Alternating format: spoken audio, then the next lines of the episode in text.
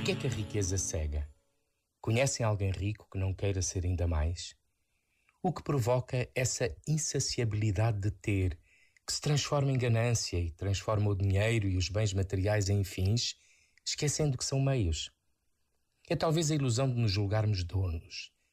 Ilusão que o escritor António de Melo denunciava assim. Não procures possuir coisas, porque as coisas não podem ser possuídas.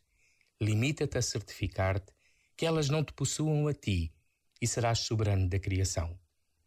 Quando percebemos a riqueza de ser administradores, alegra-nos colocar tudo ao serviço de muitos e não de poucos, ajudar a multiplicar para partilhar, orientar para o bem de todos o que não pode ser posse de ninguém.